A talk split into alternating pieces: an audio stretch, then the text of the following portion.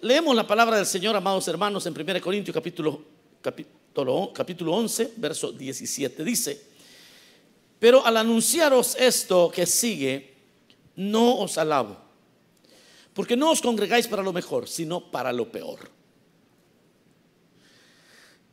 Pues en primer lugar, cuando os reunís como iglesia, oigo que hay entre vosotros divisiones, y en parte lo creo, porque es preciso que entre vosotros haya disensiones, para que se hagan manifiestos entre vosotros los que son aprobados.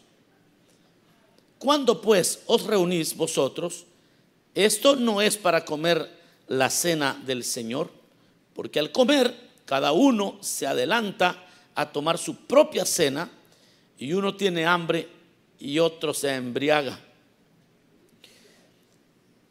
Pues qué, ¿no tenéis casas en que comáis y bebáis? ¿O menospreciáis la iglesia de Dios y avergonzáis a los que no tienen nada?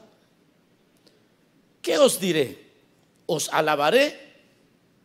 En esto no os alabo. Amén. Vamos a sentarnos, vamos a, abrocharnos el cinturón para que no se vaya a caer de la silla hoy. El tema, el tema de este día es eh, un poco extraño el tema, ¿cuál es el punto? ¿Ah? Cuando uno tiene conversaciones y, alguien le está diciendo cosas y de repente uno no le está atinando si es que lo están regañando o, qué le quieren decir, bueno, y al final pues cuál es el punto. Uno, uno pregunta porque uno quiere comprender de qué se trata aquella conversación o algún enunciado de qué se trata. Y quiero, quiero, hermanos, comenzar diciendo que una realidad muy humana es la inercia. Una realidad muy humana es la inercia. Eh, y ciertamente que hay movimientos que por la fuerza de la repetición, todos, todos, sin excepción, realizamos inconscientemente. Eh, movimientos que, por ejemplo, si usted maneja, conduce un automóvil, un vehículo que es manual. No sé cuántos saben manejar vehículos que no son automáticos, sino que son manuales. Bueno, yo creo que algunos se hay aquí. ¿Sabemos algunos? Ok. Cuando uno maneja eh, manual, uno no está pensando en, hacer cambios. Eso es algo que por inercia uno lo hace. Uno va concentrado en el camino, va concentrado en alguna música que va oyendo o en una conversación que está teniendo con su copiloto ahí, ¿no? y, uno no, no cuenta cuántas veces hace cambios, no está consciente. Eso es inercia. Es cuando hacemos algo por repetición, por la fuerza de repetición. Eh, caminar es también una actividad que hacemos por inercia. No estamos conscientes. La persona no está consciente. No estamos conscientes que estamos caminando, excepto aquellos que por algún eh, golpe que recibieron, tienen que aprender a, caminar otra vez.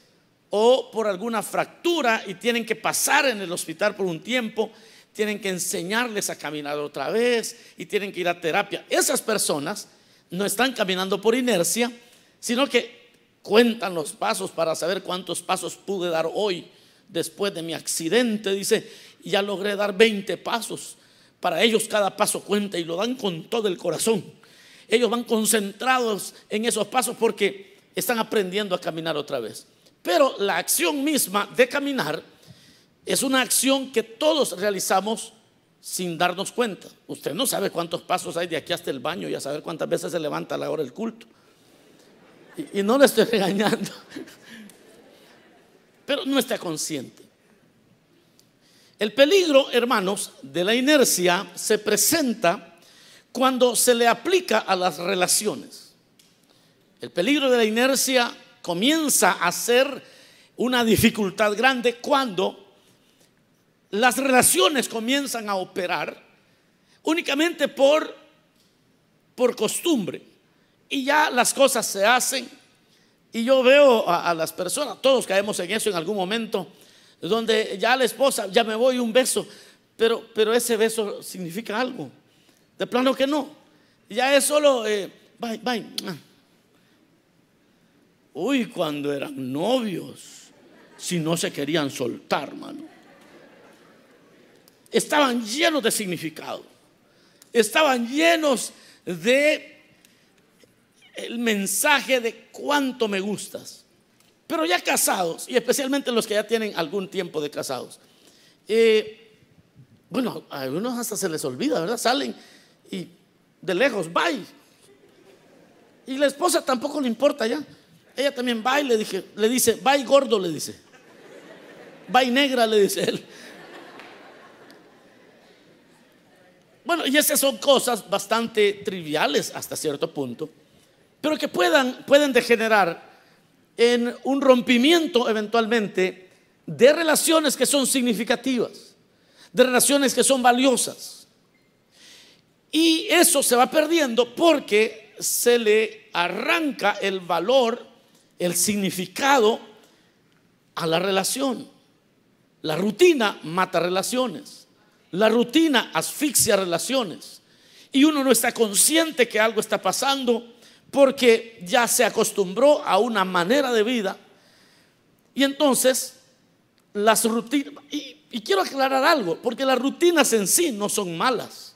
De hecho, todo ser humano sano, todo ser humano que logra grandes metas son personas rutinarias. Si usted quiere tener sentido de dirección en su vida, necesita rutinas. Necesita saber qué hace a las 9 de la mañana. Necesita saber el lunes a, tales horas, ¿qué tiene que estar haciendo? Necesita tener una estructura en su vida para, para tener dirección. Cuando alguien tiene un caos en su vida, cuando una persona en su, en su vida cotidiana está abrumada, eh, está decepcionada de la vida, lo que necesita es una rutina para darle sentido otra vez a la vida. Entonces quiero, quiero recalcar que las rutinas en sí mismas no son necesariamente malas. Las rutinas son malas si carecen de significado. En el momento que una rutina ya carece de significado, hermanos amados, ahí las cosas comienzan a cambiar. Hoy hemos leído una porción en Primera de Corintios que eh, los hermanos de esta iglesia se les había olvidado totalmente qué significaba la Santa Cena. Esta gente se le había olvidado completamente para qué era la Santa Cena. Y no había pasado mucho tiempo, ¿eh? porque apenas 20 años tenía de muerto Jesús y de resucitado. O sea, no es como que se habían pasado dos mil años. Habían pasado apenas 20 añitos, 30 a lo sumo. Y ahora estos hermanos habían tomado actitudes que ya habían olvidado el significado y hasta estaban cambiando toda la esencia de la Santa Cena. E, el apóstol Pablo aborda el tema y luego explica para qué es la Santa Cena. Luego tiene que explicarle a ellos cuál es el sentido de la Santa Cena. Pero en estos versos que hoy leímos, le dice, pero al anunciaros esto que sigue, nos alabo. Él en los versos anteriores les alaba al principio del capítulo 11, así comienza diciendo, hermanos, yo los alabo porque ustedes ponen atención a las palabras que yo les predico, les dice. Y yo los alabo por eso, pero luego llega el verso 17 y les dice, pero por eso no los alabo. Y no los alabo, les dice, porque no os congregáis para lo mejor, sino para lo peor. Esa reunión de día domingo, del primer día de la semana, se había convertido en una en un desfile, voy a decir, en un desfile de capacidad financiera, en un desfile de poder económico, en un desfile, es decir, era, tenía otra finalidad. Eh, y eso, hermanos, es algo muy común en las, en las iglesias, cuando uno no sabe a qué viene, si uno no viene a cantar, si uno no viene a buscar del Señor, puede uno en algún momento perder el rumbo. Uno pudiera perder el rumbo. Eh, al, punto que una hermana diga, no, no, hoy, no, puedo ir porque ya me conocen todos los vestidos ahí las hermanas y, no tengo para estrenar, así que, eh, y me gusta siempre eh, antes muerta que sencilla, dice la sierva. Y, esa mujer está como los de Corinto, porque ya le cambió el sentido al culto a Dios. Ya, se le olvidó para qué se reúne. Ya, ya no tiene dirección. Porque ahora ella está preocupada. Mire que hay hermanas que no querían retiro de parejas porque no, no, compraron suficiente ropa. ¿Ah? Porque, uy, ir con el mismo vestido y tomarme las fotos que me tomé con el mismo vestido el año pasado. Uy, ni Dios quiera.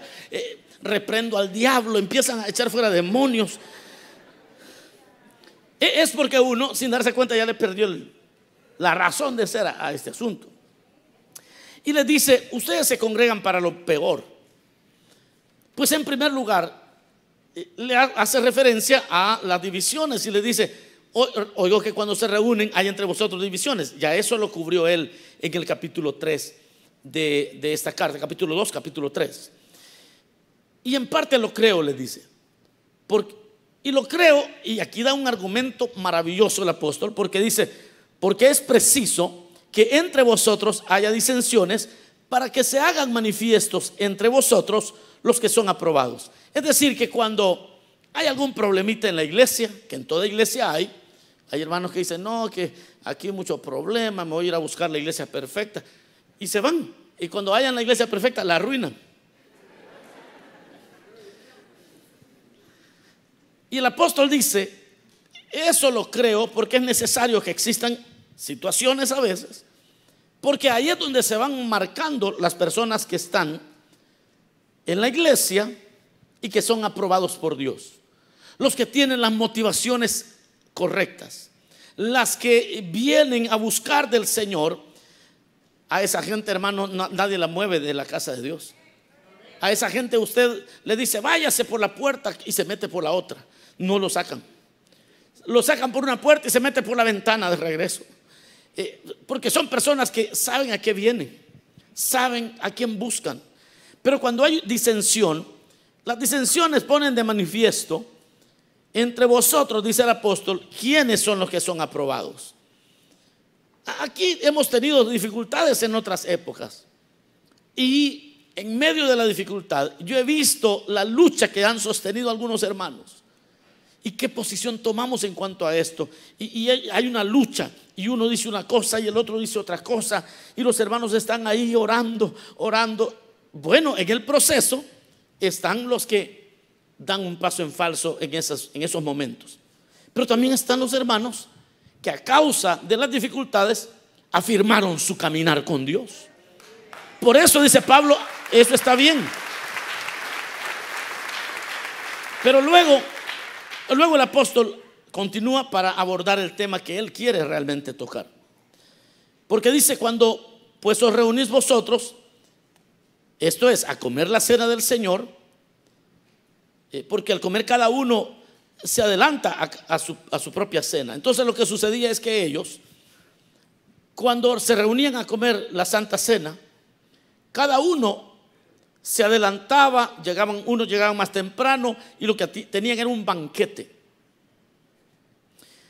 Tenían un banquete y había vino. Porque por cultura de ellos, e-, eso era lo más normal. Lo único que se, se pasaban de copas.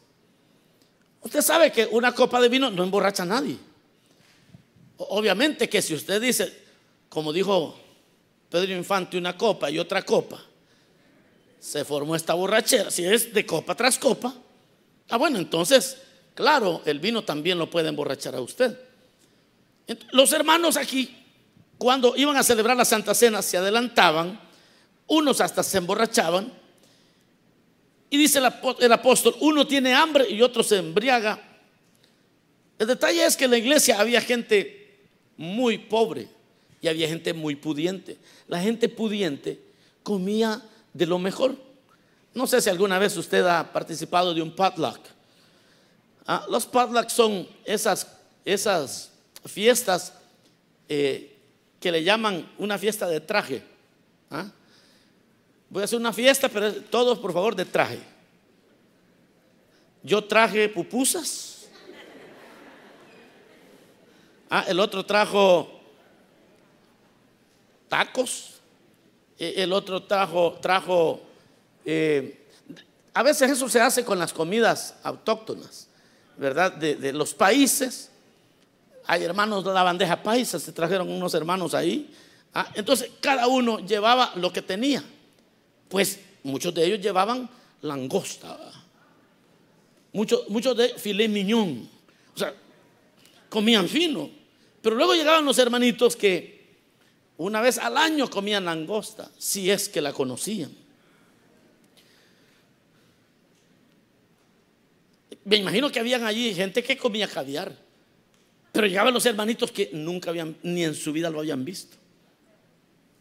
Y entonces el apóstol les dice, a la iglesia ustedes llegan para lo peor, llegan para lucir sus vehículos, perdón, para, para lucirse. Llega, ahí se me va a salir otra cosa aquí. Llegan, llegan con una idea, con una idea que no les está aprovechando, que no les está aprovechando llegan a lucir sus relojes, llegan a, lucir cuestiones. Miren, hermano, que yo he llegado, tengo el gusto, voy a decir, porque son congregaciones muy, muy preciosas. Me han invitado a veces. Eh, y, yo recuerdo a una que yo llegué. Ahí sí que estaba cosa seria, Era, era como un desfile. Eso solo yo lo he visto en las, en las cenas de servidores, en eventos que se supone que todos vamos bien bien, bien vestidito, ¿verdad? Pero ahí en todos los cultos, todas las hermanas. Parecía una, una, una, una pasarela de modelo, hermano. Todas. Y, todas llegan, le gusta llegar tarde. Para que las vean, ¿no? que van llegando.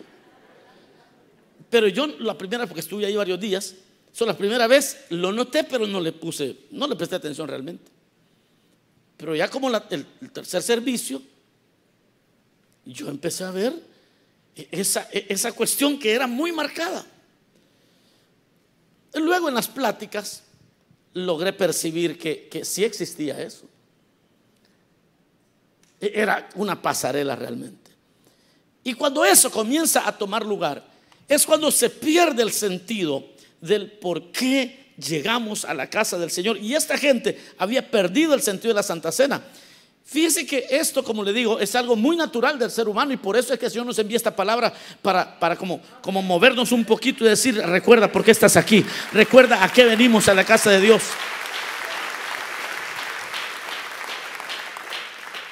Fíjese que el pastor fundador de Misión Elim Internacional, cuando él comenzó a pastorear, él estableció una regla para los diáconos. El detalle es que eh, habían diáconos que eran lampiños y había otros que eran bien barbados. Eh, el detalle es que están los que tienen mucha barba y están los que son así lampiños como el pastor. Si yo cuando me dejo crecer el bigote y la barba parece partido de fútbol, 11 contra 11 y aquí la afición.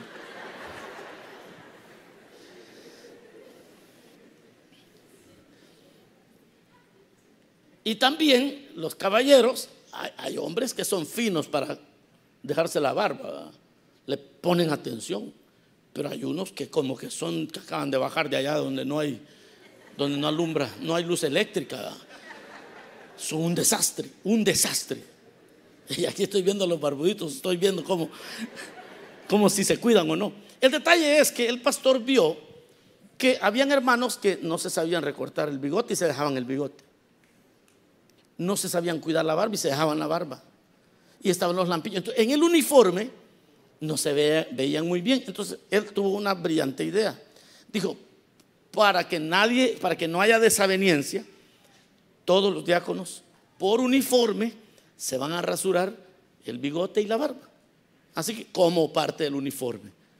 Él estaba resolviendo una cuestión estética. ¿Sabe, ¿Sabe qué pasó cuando, eso pasó cuando fundaron la iglesia, en el 77? Yo llegué y empecé a servir allá por el 93. Entonces, cuando yo llegué y, me presenté el primer día a servir, me dijeron, se quite el bigote, me dijeron. Y usted sabe que el que se quita el bigote por primera vez siente que anda tirando besitos, ¿verdad? Yo me sentía más feo de lo que soy. Y, pero, pero luego a lo, que me dijeron a mí fue otra cosa. parte de la vida espiritual. Los bigotudos se van a ir al infierno. Y ya era una doctrina, brother. Del 77 al 93, ya los hombres se perdían si dejaban la, la barba. Un barbudo no se le dejaba subir al púlpito. Ahora, ¿por qué le estoy contando esto? Porque así es como nosotros pensamos. Al pasar el tiempo, se le olvida a uno. Y a esta gente de lo que estamos hablando aquí, se les había olvidado cómo fue la cena que el Señor había instituido. En la última cena, el espíritu que había en medio de los apóstoles era otro, hermano. Si hasta el Señor le lava los pies a Pedro. E-, es, fue una cosa diferente. El Señor hace una cena y le dice, tomen esto es mi cuerpo que por vosotros es partido. Y es la última vez que va a comer con ellos. Era el anuncio de aquel sacrificio que nos limpiaría todo pecado. De un nuevo pacto. Era una cosa pero profunda, maravillosa. Pero esto, si usted lee lo que Pablo dice, esto se les había olvidado todo, hermano. Ellos lo que entendían era que como era, se trataba de comer, pues era un fiestón que hacían. Y entonces les dice, ¿por qué si ustedes tienen casa donde comer, por qué no comen en su casa? O, o menospreciáis la iglesia de Dios y avergonzáis a los que no tienen nada. Porque al final eso era. Los que menos tenían eran los desfavorecidos.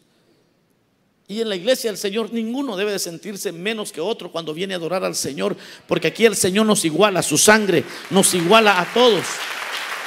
Somos, somos iguales.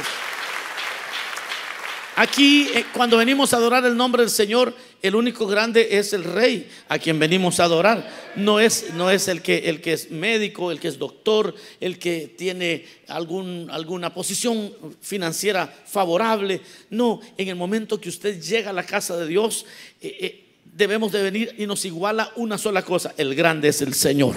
El grande, el digno de alabanza es el Señor. Y el apóstol le dice, en esto sí no los alabo.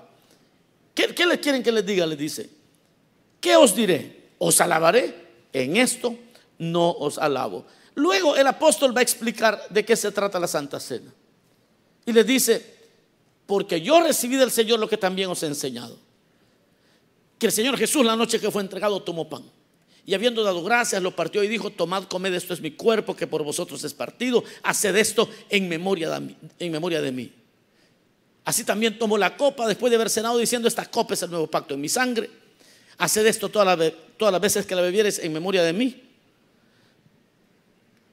Y esto tienen que hacerlo, dice, para anunciar, hasta que yo regrese van a anunciar.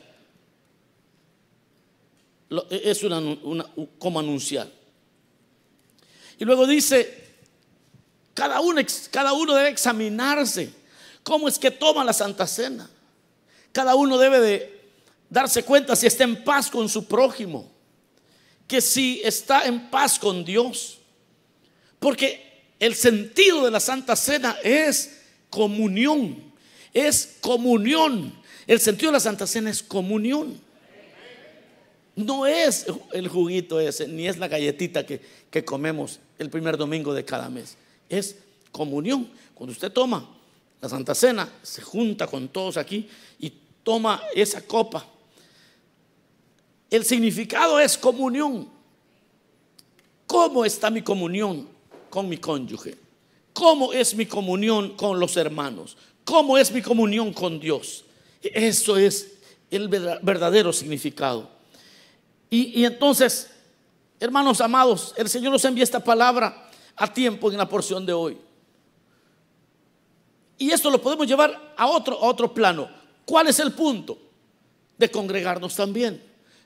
No vaya a ser que caigamos en una rutina y le empecemos a perder sabor a algo que Dios ha inventado para glorificarse sobre nosotros. El punto de congregarnos dice, yo voy a enviar salvación y vida eterna. Y salvación y vida eterna cuando nos reunimos no es solo salvación de nuestros pecados, salvación de nuestras angustias. El Señor puede moverse en medio nuestro para responder a las múltiples necesidades que nosotros tenemos. ¿Cuál es el punto? De dejar los quehaceres, de dejar el negocio, de, de bañarse para los que se bañan, de, de, de cambiarse, de venir lidiando con el tráfico, quemando gasolina. Hoy que está cara, ¿verdad? ¿Cuál es el punto? ¿Cuál es el punto? ¿Será que ya, ya caí en una rutina y, y esta misma porción me habla a mí también diciendo, bueno, en esto no los alabo porque eh, están perdiéndole, lo están haciendo por inercia y no están sacándole el provecho. En aquellos era la Santa Cena, en nosotros puede ser el congregarnos. Hermano, la idea es que cada vez que usted venga aquí pueda salir contándole a los demás lo que el Señor está haciendo en la vida suya, qué es lo que el Señor le está hablando, qué es lo que el Señor está cambiando en usted. Que, que podamos, hermano, tener referencia, decir, hermano, yo, yo, fui bendecido en el servicio hoy. Yo no sé cuántas veces usted ha salido de aquí verdaderamente pensativo de cómo Dios le habló de una manera contundente a usted. O quizás estaba conectado en el internet y quizás ni, ni le estaba poniendo mucha atención. Y de repente y de repente usted se queda oyendo por dos minutos y en esos dos minutos hasta se le erizó el cuerpo porque lo que Dios está diciendo ahí se asemejaba tanto al estilo que usted está viviendo, el estilo de vida. Y en ese momento hubo una transformación. Y uno se recuerda, hermano, hay, hay, cultos que a mí no se me van a olvidar nunca. Hay cultos que a mí no se me van a olvidar jamás. Hay retiros de parejas que no se me van a olvidar nunca. Hay jornadas de oración que no se van a olvidar jamás. Hay temas doctrinales que yo he enseñado aquí y a veces yo me he sentado a escuchar que no se me olvidarán jamás. Porque aquel que llega y entiende cuál es el punto de venir a la casa de Dios, le va a sacar todo el provecho y el Señor va a comenzar a obrar. Es que es parecernos más a Él. Cuando venimos aquí a la casa del Señor, el Señor nos habla para que seamos más y más como Él es. La vida, por lo tanto, la vida espiritual no debe de ser cansada para ninguno. No debe de ser una carga. Ay, otra vez el culto. Eso como esas parejas que, que uno de los dos se acerca, ay, estoy cansado, estoy cansada. Y el otro llega cariñoso, la otra llega cariñosa, ay, deja de estar fregando. ¿Cómo? Si la Biblia dice, no os neguéis el uno al otro, a no ser por mutuo consentimiento, para ocuparos sosegadamente a la oración y después, después vuelvan a juntarse para que no los tiente Satanás a causa de vuestra incontinencia. El detalle es que a las parejas ya se les olvidó qué es lo que los unió a ellos. Y, como dijo aquel hermano, mira hermano, yo para quedarme dormido, la mejor terapia es leer la Biblia, me dijo. E, ese no sabe cuál es el punto de la lectura de las escrituras. ¿Cuál es el punto al final? Si cuando uno comienza a leer la Biblia, es, debería pasar todo lo contrario. Quizá usted tenga un poco de sueño y, quiere leer un poquito y de repente algo sucede que en lugar de dormirse se pega una despertada y empieza el deseo de conocer qué es lo que Dios está diciendo. E, e, eso es. No es terapia para quedarse dormido. ¿Cuál es el punto de orar? Eh, ¿Será que es la, mera disciplina de, ir de rodillas? ¿Cuál, es el punto? Yo una vez le conté que a mí me impresionó esta oración de un hermano, es un pastor. Estábamos a punto de almorzar y, me dijo, vamos a dar gracias, me dijo, amén. Dirige usted la oración, le dije. Y dijo, Señor, gracias por estos alimentos. Permite, Señor, que sean de bienestar a nuestro cuerpo para poder cumplir la misión que nos has entregado. Este sí sabe para qué está orando, dije.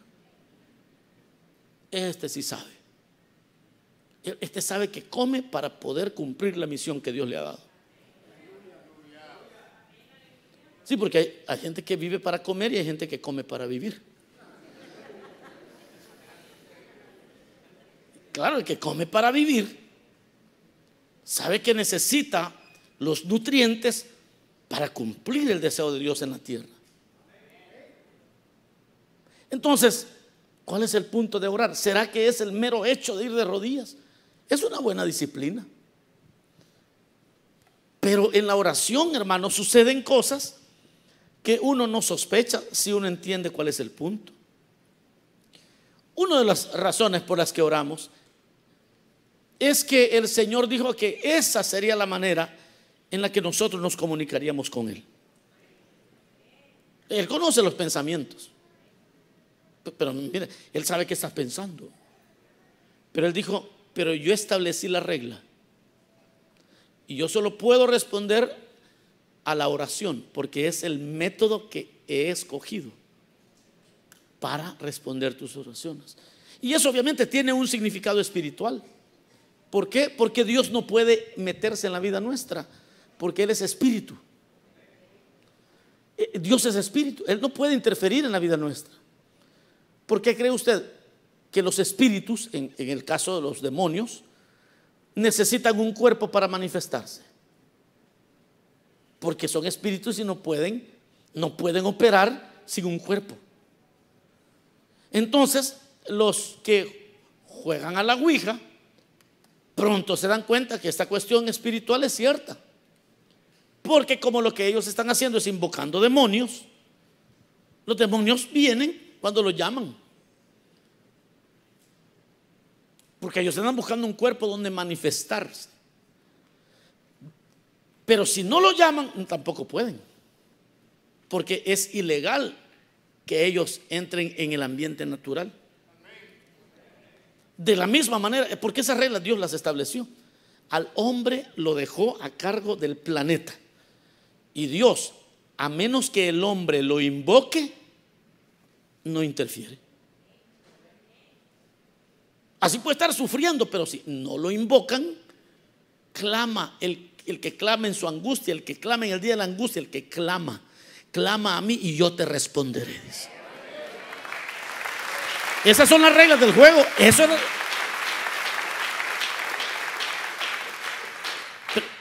Entonces, ¿cuál es el punto?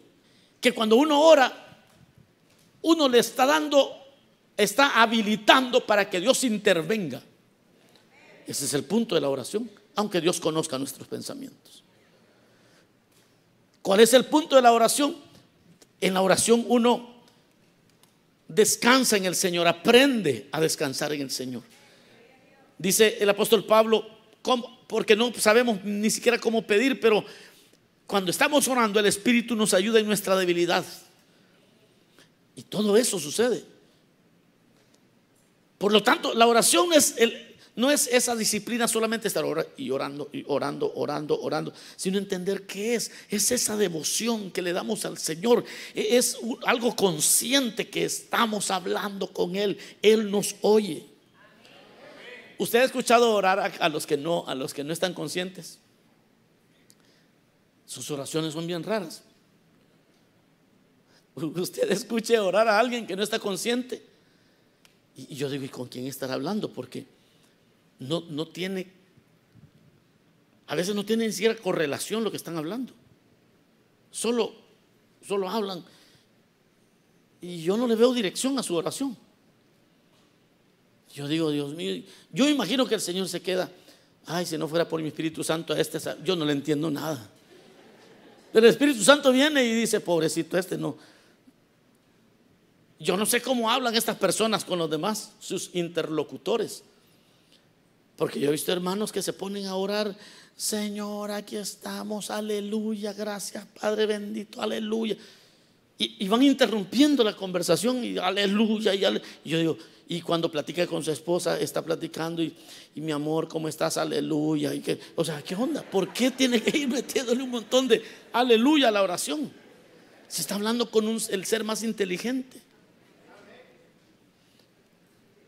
Y tiene dirección. ¿Por qué es que nosotros oramos de la manera que oramos? Esto es, esto es chistoso. Porque al Señor, el Señor entiende todos los idiomas para empezar. Pero el que, el que tiene comunión con Él puede tratar, Señor, ayúdame, me siento mal.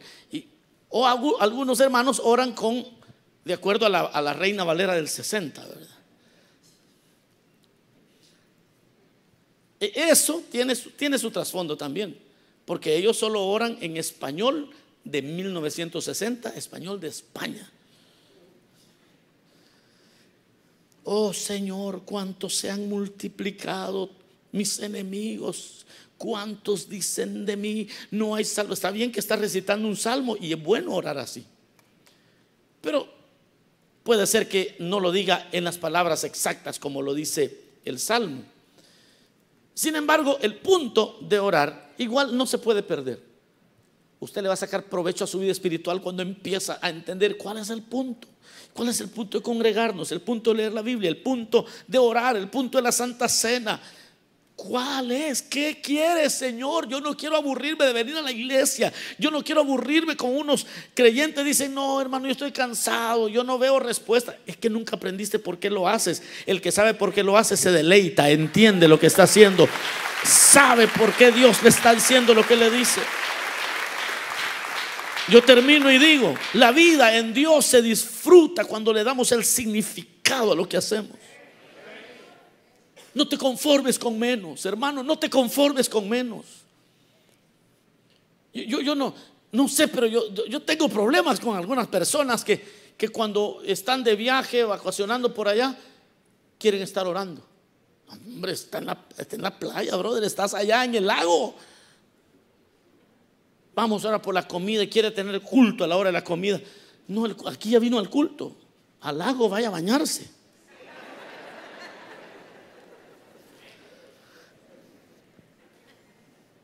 Sí, hay personas que cuando están en la iglesia están despistados. Cuando están en la calle quieren, quieren eh, mostrar vida espiritual. Cuando están descansando se sienten culpables por no estar trabajando. Cuando están trabajando están deseando que sean las 4 de la tarde para ir a descansar. ¿Qué ondas? ¿Qué pasó, hermanos? ¿Cómo está eso? Si cada día trae su afán, dijo el Señor. Cada momento se le tiene que dar lo suyo. Y el creyente debe de saber cuál es el punto de lo que hace, cuál es el significado, por qué se hace lo que se hace. Hay hermanas que salen a pasear y no pasean a gusto porque como no han lavado, allá andan en la mente. hoy se le está hablando el Señor sierva. No disfrutan la salidita. Porque como no han lavado y tienen que hacer esto y tienen que hacer lo otro, y andan todas amargadas ya porque no disfrutan. La hamburguesa que se van a comer no se la comen a gusto porque no sé si vamos a salir bien otra semana. Bueno, o se la come o ahorra o vea qué hace, pero no puede tener dos pensamientos al mismo tiempo. Aleluya. Vino regañón el pastor hoy. Mis amados, Dios envía su palabra a tiempo y fuera de tiempo. Tu vida espiritual debe saber por qué. Para que para que no se deteriore como se había deteriorado la Santa Cena, usted debe saber por qué. ¿Por qué hago lo que hago? Porque la vida en Dios se disfruta cuando le damos el significado a lo que hacemos. Y entonces descubrirás una, realidad gloriosa en Dios. Entonces vas, a, vivir una experiencia nueva todos los días. Y Dios realmente habla a los que le buscan. Vas a descubrir una, una eh, relación con Dios maravillosa. Vas a tener una comunión con Dios rica, enriquecedora cada vez. Vas a tener una revelación de más verdades del Señor.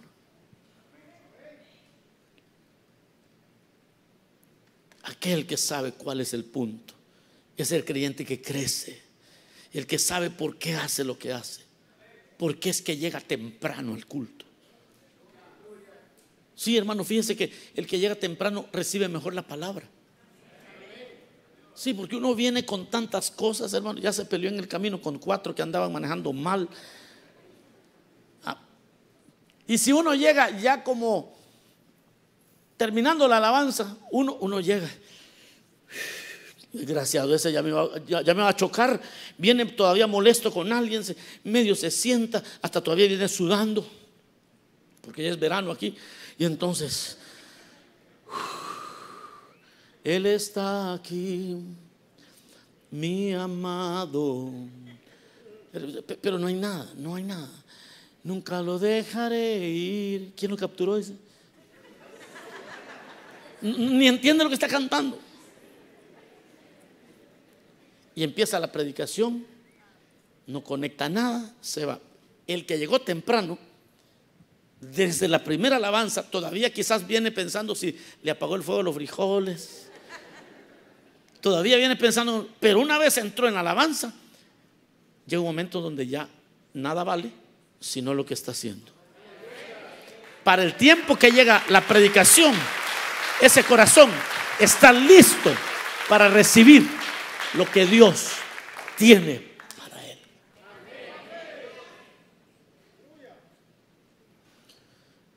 Yo no sé si les da hipo cuando comen a la carrera a ustedes. A mí me da hipo, hermano. Espiritualmente yo veo que muchos salen con hipo de aquí. Vinieron rápido, se van rápido. No les aprovecha. Ni la digestión hacen, espiritualmente hablando. ¿Cuál es el punto? Pablo les dice, hermanos, no se reúnen para lo mejor. El punto de venir aquí es tener un encuentro con el Señor. Tener un encuentro con el Señor. Vamos a orar, cerremos nuestros ojos un momento, digámosle Señor, gracias. Gracias porque a tiempo envías tu palabra. Gracias porque nos recuerdas que quieres tener una relación con nosotros, una relación íntima, una relación verdadera, una relación tú nos procuras a nosotros, Señor. No, no te basta solamente la presencia física, quieres nuestra mente, quieres nuestro corazón Quieres una adoración real. A ti te gusta, Señor, comunicar tus ideas de una manera profunda, pero para los corazones que son profundos en adoración. A aquellos que vienen, Señor, y que hemos llegado a este lugar para ser transformados, para ser cambiados. Señor, comienza a obrar de una manera poderosa, de una forma gloriosa en la vida de todos aquellos que han entendido la razón, el propósito de acercarnos a ti, a cada servicio que llegamos, en cada cosa que hacemos. Fluye sobre aquellos, Señor amado, que han determinado buscarte de todo corazón.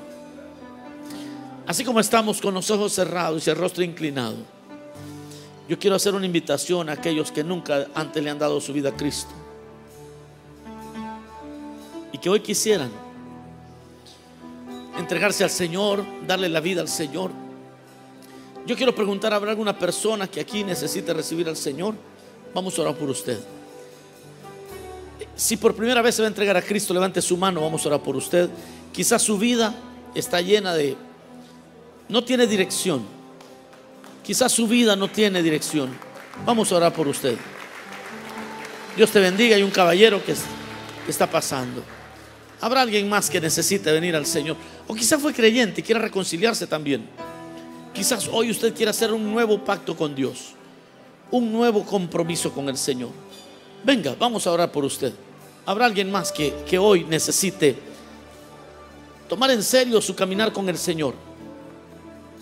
Dele su vida al Señor. Levante su mano, vamos a orar por usted. Este es el momento de hacerlo. Quizás no tendrás otra oportunidad. Quizás estás haciendo la vida. La vida no tiene sabor porque la estás haciendo sin darte cuenta. No tiene sentido lo que haces. Quizás eres creyente y has perdido el sabor. Y esto te ha alejado del Señor. Y solamente ha quedado el recuerdo de los momentos íntimos que tenías con el Señor y quieres reconciliarte con Él. Ven, el Señor te está llamando. ¿Cuál es el punto de venir? si no te vas a llevar el regalo más grande que el Señor quiere darte, el perdón de pecados. Vamos a orar por ti. Voy a preguntar por última vez si alguien quisiera entregarse a Cristo o reconciliarse, puede venir y unirse a esta persona que ya está aquí al frente. Usted puede hacerlo. Dele su vida al Señor. Vamos a orar. Dios te bendiga. Gloria a Dios. Vamos a orar. Yo sé que el Señor envía su palabra. Muchos han perdido el rumbo y necesitan volver al Señor. Y necesitan Dios le bendiga a esta persona que está pasando. Hay otro caballero que estaba pasando también. Excelente. Muy bien. Habrá todavía alguien más que hoy necesita decirle al Señor, Señor, yo he perdido el rumbo. Yo, yo no me daba cuenta que esto está lleno de significado, lo que hacemos. Y lo estaba haciendo por inercia. Y hoy quieres buscar al Señor de verdad, en serio, consciente. Si nos estás viendo y quieres entregarte a Cristo, puedes llamarnos también al 818-654-5600. Vamos a orar por ti. Bueno, si ya todos somos creyentes, entonces vamos a orar por estas vidas al frente. Póngase de pie y oremos juntos. Señor, gracias por enviarnos una palabra sencilla, pero que nos recuerda, Señor, que lo que hacemos en tu casa está lleno de valor, de significado. Que tus reuniones, Señor, y la relación contigo no puede ser por inercia. Que no puede ser solamente, Señor, por rutina la rutina es buena, Señor, cuando está llena de significado. Cuando podemos darle el valor que ella tiene. O la acción que hacemos, entendemos el valor que tiene. Ayúdanos siempre a darle valor a aquellas cosas que hacemos para ti, Señor. Gracias por estas vidas que ahora se reconcilian, que se entregan a ti, perdona sus pecados. Esta revelación que ha venido sobre ellos, que pueda avanzar como la luz de la aurora. Hoy Señor comienza a hablarles tanto por tu palabra como por las experiencias cotidianas de cuánto les amas, de cuánto tú Señor deseas tener comunión con ellos. Revélales tu palabra. En el nombre de Jesús y a tu iglesia, Señor, ayúdanos a darle siempre el valor, el significado a esta relación que tú nos has regalado. En el nombre de Jesús, gracias Cristo.